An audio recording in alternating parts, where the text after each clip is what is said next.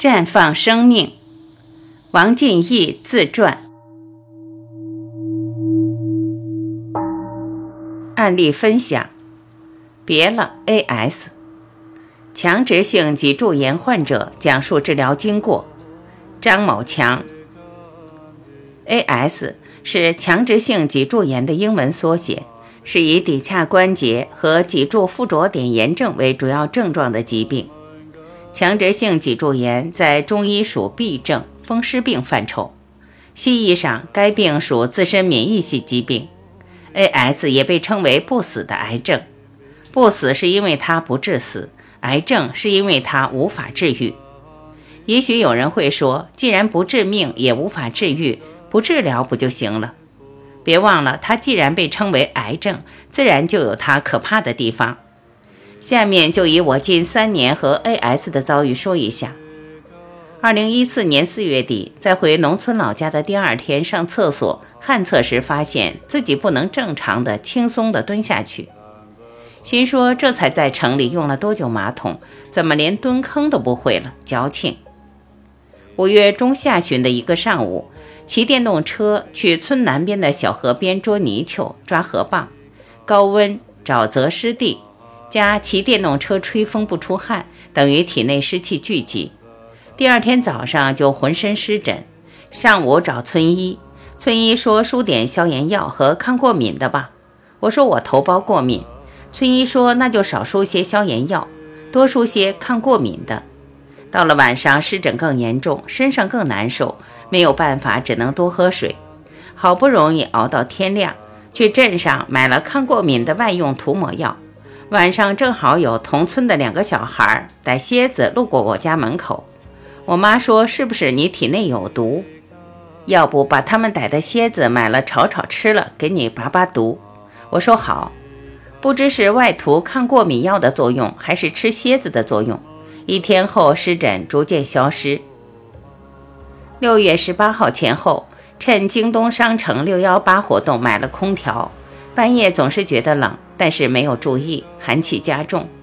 九月底一天走着走着，就感觉右侧大腿咯噔一下，一股针刺的感觉从大腿根儿传来，以为是筋骨不太舒展的原因，就又走了几步。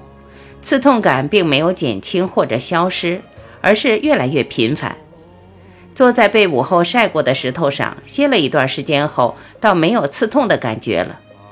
此病喜温恶凉。遇热减轻，遇冷加重。第二天早上起来，刺痛感更加频繁，就去了洛阳中心医院挂的普通号。一个三十来岁的医生听了我的描述，说给你开一周的药回去先看看，开了祛风什么的胶丸，吃了三天没有好转，我就想，可能这个医生水平不行，我得挂个主任级别的看看。主任听了我的描述。就让我不弯膝盖摸到自己的脚面或者脚后跟，我才发现原来轻而易举的动作我却做不到。当时又惊又喜，惊的是我身体居然退化如此地步，而我却不自知；喜的是看来找对人了。这个医生既然比我还了解我的病情，那他一定有办法。主任老练地问我吃饭了吗？我说吃了。主任说：“那我先给你开个单子。”你明天早上空腹来做个检查，查查血和尿，再拍个 CT。结果在下午出来后，你拿上再来找我。我不在这里，就在后面的住院部，你到三楼找我。拿到结果后，我去找主任。主任看了检查报告，对我说：“你这是强直性脊柱炎，这个病你要重视。目前没有什么特效的治疗方法，控制不好很容易造成残疾。”是一种致残率很高的病。现在的常规治疗是消炎止痛加柳蛋黄胺吡啶。平时要防寒保暖，适当锻炼，不要过度劳累。控制得好，基本上可以和正常人一样。我一听就愣了，强直性脊柱炎什么鬼？听都没有听过。无法治愈，只能控制，什么情况？晕晕乎乎的，拿了药就回去了。吃了一周主任开的药，胃实在难受。我又开始琢磨，这个主任厉害是厉害，不过洛阳还有个正骨医院，全国有名，郭氏正骨传人，那是享受国务院津贴的专家。我这儿会不会是被误诊了？我百度了强直性脊柱炎，和我的症状也不完全一样啊。我没有沉僵，也不是活动后减轻，我是不动不疼，活动才疼啊。而且正骨医院就在洛阳，公交车多坐几站的事儿。我去专业的医院找专业的科室挂专家的号，看看什么情况。去正骨医院就有经验了，早早起床，不吃早餐，直接挂主任号，一样的抽血、验尿、拍片子。主任下午就看到了检查结果，然后也一样的说法，只是知道了我吃那些药胃难受，就换了一种消炎止痛的药，又加了他们医院自制的一种中药丸，吃了不到一周，效果还是不明显，胃依然难受。老婆就说：“要不去郑州看看吧。”我有个表姐，原来在郑州学医，虽然学的不怎么样，但是人家老师很牛的，现在是河南中医学院教授、研究生导师，找他看病的都排队，一上午都看百八十个人，不过还要教学，不是天天坐诊，每周一三五上午坐诊，你去让他看看吧。到了郑州，将近中午，轮到我了，教授号了脉，我问我这是什么情况？教授说：“这和风湿、类风湿在中医里都属于痹症。”我紧接着问：“能治好吗？”教授说：“能。”我追问：“需要多久？”教授说：“得三个月到半年。”然后就开了方子，交代了煎药的注意事项，就让我抓药了。我从此走上了煎熬。为什么是煎药熬药？我原来的认知里的煎熬，应该是外部施加痛苦，被人煎、被人熬叫煎熬。后来知道了，还有一种更痛苦的煎熬，叫自己煎自己熬之路。因为煎药非常麻烦，为保证药效，教授建议我自己用炒锅煎。流程是这样的：先加多少水泡一部分药多长时间，然后大火烧开，再加一部分草药，然后再烧开，关小火熬多长时间，时间火候都有要求，一不小心不仅一副药浪费了。砂锅也得扔，有好几次到烧糊了。一个三十来岁正做事的大老爷们儿，一天天围着一个药砂锅转，什么也做不了。这他妈是什么事儿？郁闷之情难以言表。不过教授开的药还是对症的，只是药量可能不够。就这样能感觉到效果，却没有太明显的好转。中间一偷懒，让药房代煎，效果就打折扣。后来我查查。汉代的一两与现在的一两是不一样的，要多很多。而且古代的药都是野生的，无污染、无催肥。现代中草药质量堪忧。古人云：“三折功为良医”，就是说胳膊骨折过三次，基本上就能成为一个不错的医生了。各种滋味只有自己知道。慢慢的，在煎熬中，就自己看中医类书籍。西医都说了无法治愈。不一定学会什么，至少要了解一下吧。先从手上的方子开始，方子中用了哪些药，都有什么用？用药的依据是什么？有没有更好的办法和案例？渐渐的知道了风寒湿和而为痹，知道了四逆汤、桂枝汤、乌头汤，体验了哪些可以加重病情，哪些可以缓解病情。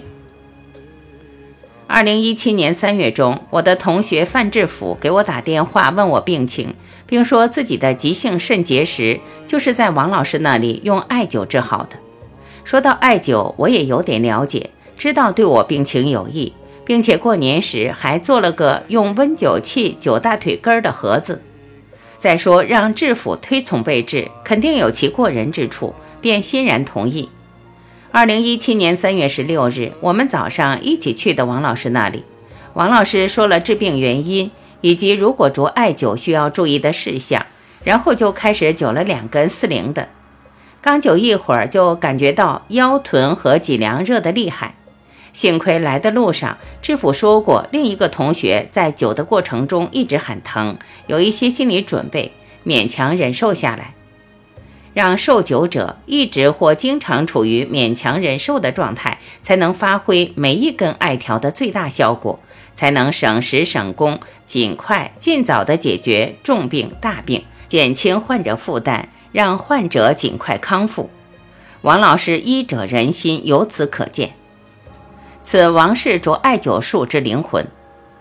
灸完第一根就饿了，早上没吃饭。第二根灸小腿，第一次灸腿上肉还少，感觉像一把烧红的刀在肉与骨头中间游走，疼得我左扭右扭，不时叫唤。灸完两根，又推了小腿。王老师让我在床上歇会儿，才算结束第一天的治疗。歇了半个钟头，就感觉浑身轻松，大腿根儿舒服很多，饥饿感又来了。之前不吃早餐也不会觉得很饿。灸的前三天，我的状态是能吃、嗜睡、有点乏，夜里微汗。第四至七天，饭量略减，夜里九点前睡觉。到零点和三点各醒一次，睡觉出汗有所增加。九到第七天，王老师可能看我能受热，开始试用五零大艾条。我的状态是两天没有抽烟，也不想抽了，懒言少语，饭量减少，精神还好，就是总想躺床上。到第九天开始加灸大腿，灸了两天，小腿像灌铅一样，饮食略有恢复。王老师叮嘱，能吃尽量多吃，后面的排病反应会更加剧烈。到第十一天，小腿开始恢复，舌根、牙根开始肿痛，硬面条和瘦肉块咀嚼和下咽困难。到第十五天，舌根、牙根消肿，饮食恢复，轻微发烧，肚子上开始出现红疹疙瘩，体重有所下降。到第十八天，红疹出满全身。从脖子到脚腕都是，久时不痒，不久就痒。后来不知在哪里看的，就太冲穴管用，试了一下，效果不错。到第二十五天，红疹开始消退，左膝盖上一点开始发肿。第二十六天，右膝盖也肿了。第二十八天，左右膝盖消肿。第三十天，排病结束，下蹲无碍，走路不疼，食欲大开，并且一起去了西川。回头想来，强直性脊柱炎之强与阴盛阳衰五十八条身强不用之强应该是一个意思，都是指令达而难行。就像人要抬腿走，腿接到命令却很难轻松完成。风湿也好，类风湿也好，强直性脊柱炎也好，在中医里都划归为痹症，都是畏寒怕冷、喜热恶寒、寒加热减，一派阳虚之象。只要懂了阴盛阳衰五十八条，遇到这些症状，坚持用灼艾灸，定能妙手回春。艾灸期间，除刮大风或者下雨交通不便，也免受风雨。有些间隔每次也不超过两天，一般都在坚持住艾灸。王老师看我来回奔波苦，让我吃住都在他那里。师母经常做些红枣小米粥，让我养胃补虚。饭后常常到附近的西山公园散步，王老师不断讲养生的知识、保健的功法，更重要的是说做人的道理。上医医国，中医医人，下医医病。遇到这话一直未解其意。医国医病易解，医人者何解？得遇恩师方悟。医人者使人身体健康，心中充满正能量，方为医人。医国者有史以来有几人？医人者，当是万人中难寻一人。恩师虽难称医国，中医医人当之无愧。王氏着艾灸不是治病，而是治人，用艾补足人体阳气、正能量，激发人体各个器官各种机能，让他们自我修复。有爱在身，百邪自去。在家带着孩子写下这些零零碎碎，想到哪儿写到哪儿，难免有所疏漏。不足之处，还望谅解指正。治愈牛皮癣的案例分享：王小兰，我闺蜜的姐姐四十多岁，长了十二年牛皮癣，现在用着艾灸治愈了。五月的一天，闺蜜因妇科不适来艾灸，话语间说到姐姐有严重的牛皮癣，痛苦不堪，度日如年，抑郁在家，不想出门。每到晚上奇痒难忍，不能入眠，问我这能艾灸吗？我就说让姐来试试吧。有人已分享成功案例，他就说不知咱姐会不会来。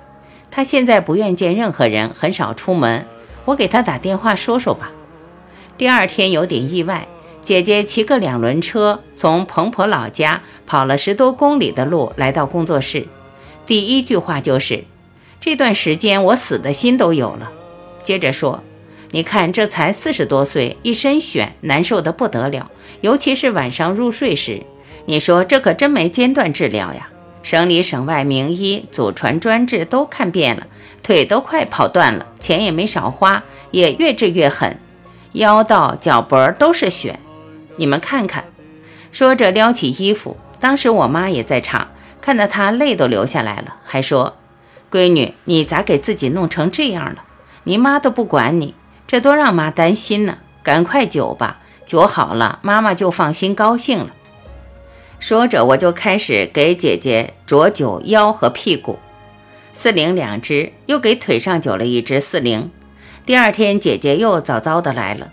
我给姐姐灸腰和屁股量不变，把灸双腿的换成五零的一支。第二天晚上就反馈说不痒了，能很快入睡。第三天又坚持照第二天的量灸了一天。从第四天到第十天，腰调换成每天三支五零的，其中第五天都反馈能吃香睡香，以前的乳腺不适也消失了，妇科炎症也明显改善。兴奋的难以言表。从第六天到第十天出现嗜睡现象，吃饱了就想睡，睡神像住在他家一样。为此，他也请假不上班了，专心治病疗病。说起姐上班是三班轮换，有一班是晚上十一点接班，上到早上。聊天中还知道姐姐多年都没有吃早餐的习惯，爱吃生冷食物。尤其反映一年四季爱穿短裤，冷了就添双丝袜，变化的只是丝袜的厚薄，从未注意过冬季下肢保暖，以至于腰以下牛皮癣遍布。我就跟姐说，这正是癣泛滥的原因。如果你想好病，这些因一定要断掉，并推荐她学习商阳二十七条。姐姐很听话，也很认真纠正不良的生活方式。选一天天退缩，真所谓阳足病自愈。以后又连续灸了十天，日日有惊喜。虽然每天骑车十多公里的路程，他也很开心。看着他一天天的变化，我们也非常高兴。后来他就取了些艾条，自己回家灸了。前几天回访姐姐，姐姐非常欢喜地说：“完全好了，并发了图片，很惊叹。这满山遍野的艾草。”居然通过逐艾灸的方法能治愈这十二年顽固的牛皮癣，他赞叹：“太神奇了，逐艾灸真是棒。”姐姐的需要正是我不断学习传统中医的意义与传承王老师逐艾灸的不竭动力。愿更多的人因我的分享而受益。从去年十二月份结识王老师开始，经我工作室受益的亲朋好友超过一百人。现已成燎原之势，感谢王老师百忙之中无数次电邀我到他家现场案例学习。他家经常有来自全国各地的特殊病号到他家手把手拔高我的酒技，多次不厌其烦地让我给他施酒，并进行反复指导。感恩王老师的慈悲教导与大爱传递。爱纯阳之体，灸简单易行。着艾灸时效性强，着艾灸的首要功能延年益寿，第二功能预防疾病，第三功能治病。知艾者福，善灸者寿。你还在等什么呢？遇到王老师是我们全家的幸运和幸福。周某燕，我叫周某燕，河南济源人。我的父亲今年六十八岁。去年十二月份，经常出现半夜咳嗽、难受、气喘等。十二月初，我父亲在济源第二人民医院做了 CT 检查，肺部无异常。二零一一年一月初，他感觉身体又不适，就去济源人民医院做了 CT 检查，发现右肺纤维化，左右两肺大面积炎症，于是就考虑立马住院。住院第二天，听主治医生说。这种病是世界医学难题，只有两三种药可以用，而且效果还很一般。当时作为长女的我，泪水就簌簌流下来了。走出医护室，我和弟弟就决定立马转去郑州大医院治疗。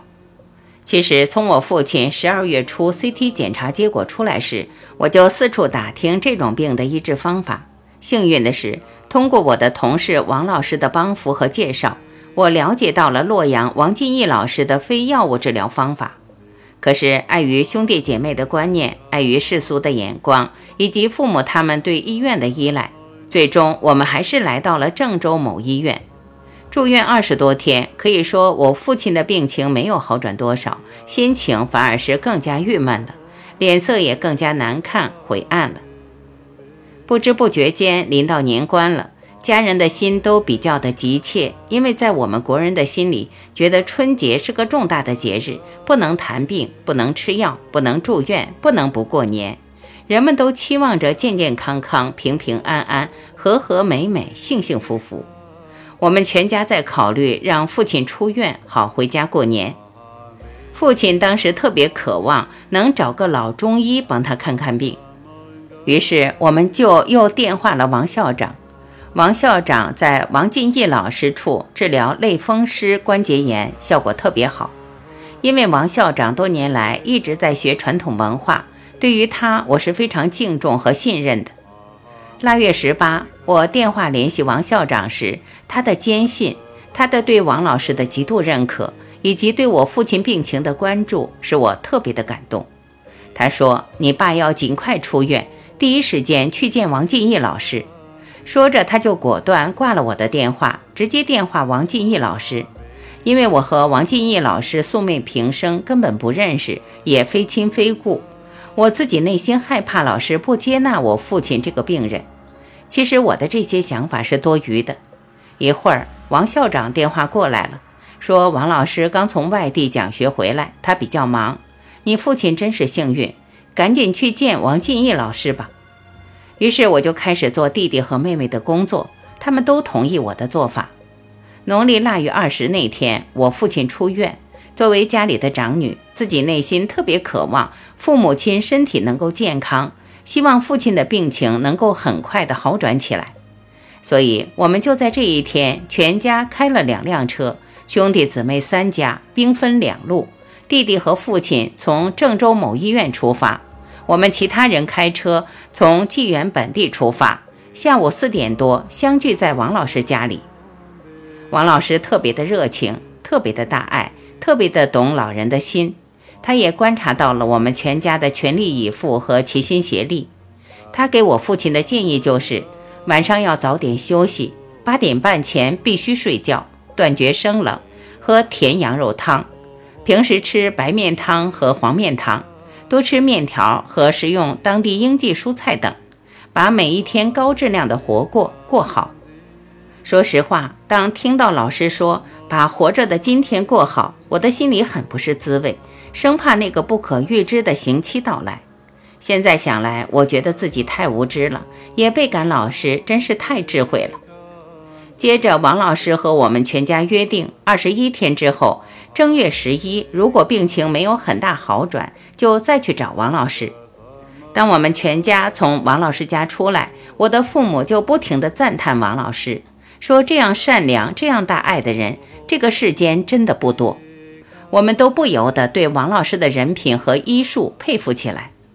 信乃功德之母，全家这么信任王老师，回去之后就是全力以赴，按照王老师的方子去做了。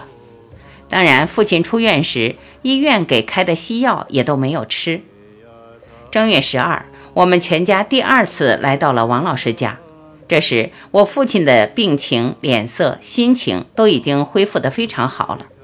我们当时去老师家，也是为了感恩他，也为了接老师的高能量。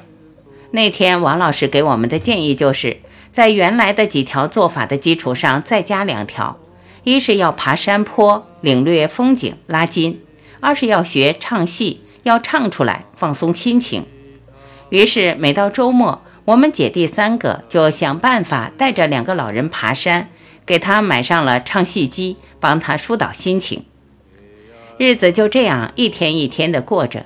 等到今年五一节的时候，洛阳静和书院非药物治疗课程开课了。我就带上我的双亲一起参加了王老师亲授的五天课程。要知道，在之前，我的父亲每天在家是要用呼吸机吸好几个小时氧气的。可是五天的课程节奏非常的紧，课程内容特别丰富精彩。我的年近七十的父母全都坚持下来了，而且我父母还特意提到这里的饭菜真好吃，吃得多还感觉很舒适。这个课程真精彩，挺受益的。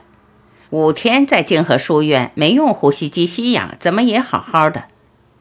五一课程结束后回到家，七号那一天，弟弟带着父亲去医院做了 CT 检查，检查的结果真的让人惊喜，肺部鸡蛋大小的纤维化的病灶完全恢复正常。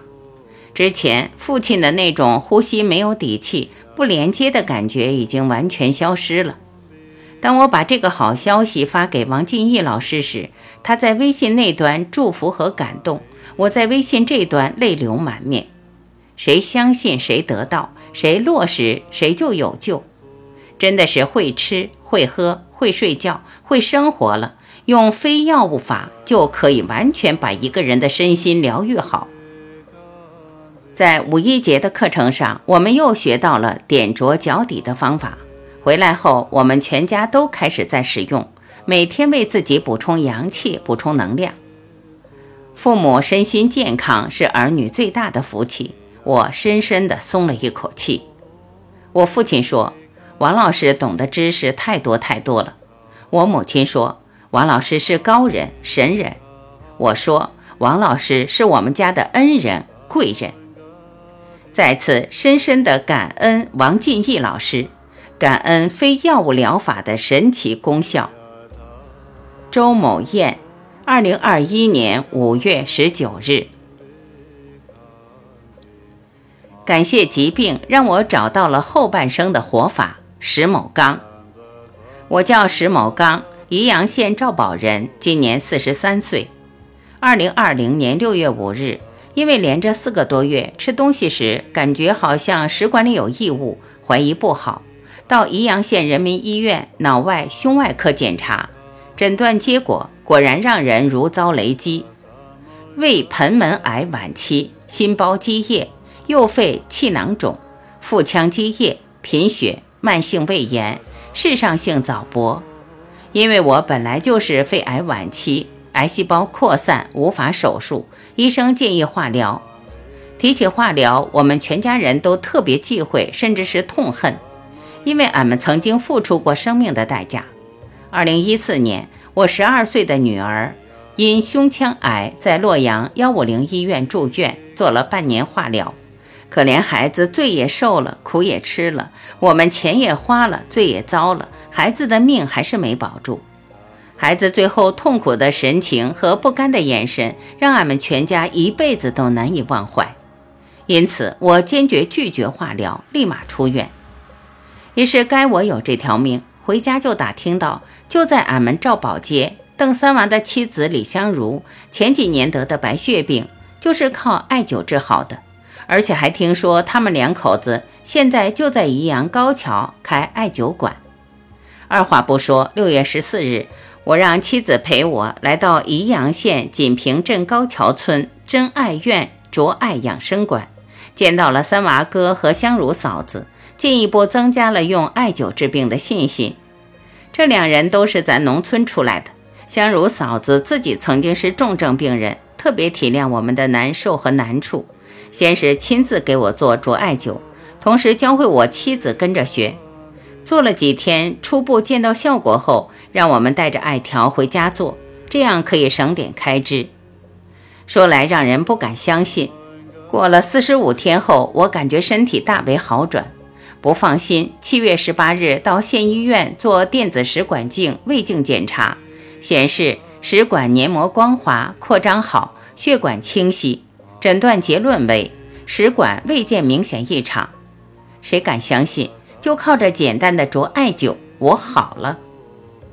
说出来不怕您笑话，也可能是我这病好的太容易了，让我有点得意忘形。近段时间我又感觉吃东西有点不得劲儿。咱个人知道咱是啥情况，看着好好的，检查的指标再正常，也绝对比不了没得病那时候了。